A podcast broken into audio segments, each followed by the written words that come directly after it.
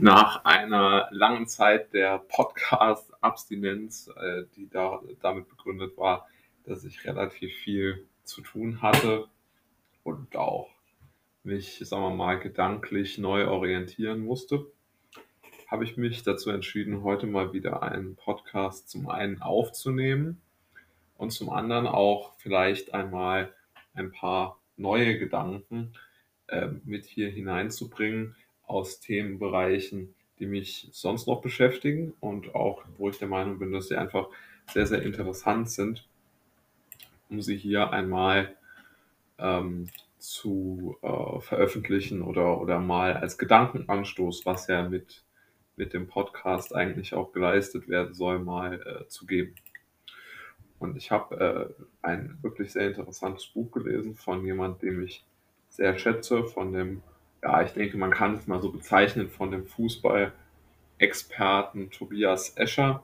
Er hat ein Buch geschrieben darüber, was Teams seiner Meinung nach erfolgreich macht. Und er hat in diesem Buch verschiedene Mannschaften ähm, porträtiert. Also vom SC Freiburg bis Real Madrid, also eine sehr breite Basis da abgedeckt. Und ähm, es gab auch ein sehr, sehr interessantes Kapitel zum FC Liverpool.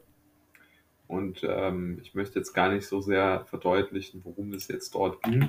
Ich glaube, das ist auch gar nicht so wichtig, sondern ich möchte wirklich einen einzelnen Aspekt herausstellen, den ich für sehr interessant halt hielt. Nämlich, er hat dort beschrieben, wie die Mannschaften äh, sich verhalten oder beziehungsweise welche Fehler gemacht werden, wenn ein Transfer schief läuft. Ja? Also welche Fehler müssen vorliegen, um sozusagen hier äh, eine Fehlentscheidung zu treffen.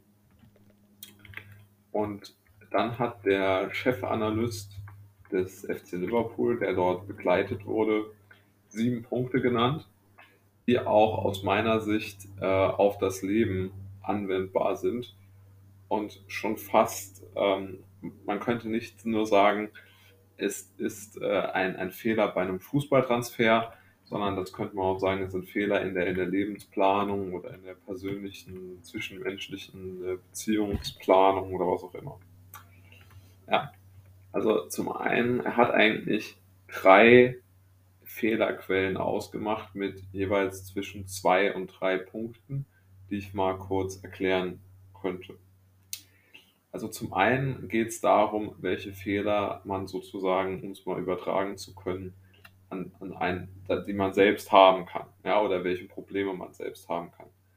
Ja, also man kann einfach sich irgendwie verletzen, ob jetzt mental oder körperlich, oder man kann eine, eine Verletzung nicht äh, auskuriert haben, ob jetzt mental oder körperlich. Und deshalb kann man sich dann vielleicht irgendwo nicht wirklich behaupten. Dann kann man Probleme an einem neuen Standort haben, weil man sich einfach in der neuen Stadt nicht wirklich wohlfühlt und dort keine wirkliche Idee hat, äh, was man dort eigentlich machen möchte. Dann kommen wir zum zweiten äh, Unterschied, Unterscheidungspunkt.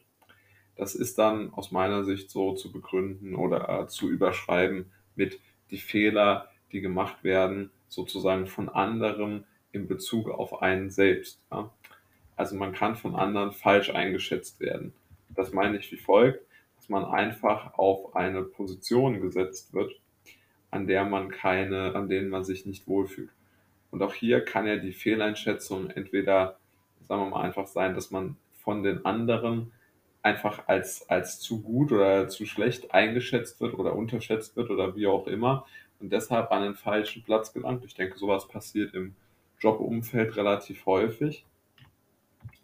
Dann wird man auf die falsche äh, Position gesetzt und man kann einfach dort seine Talente gar nicht ausspielen.